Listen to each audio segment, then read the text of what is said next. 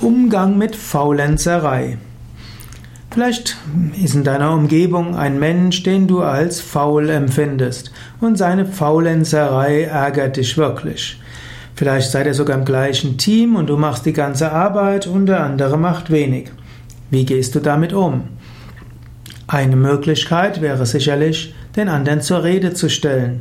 Es wäre auch eine gute Möglichkeit, dass er etwas ausmacht, vielleicht auch schriftlich fixiert. Er macht das und das bis dann und dann und du machst das und das bis dann und dann. Manchmal braucht es klare Vereinbarungen.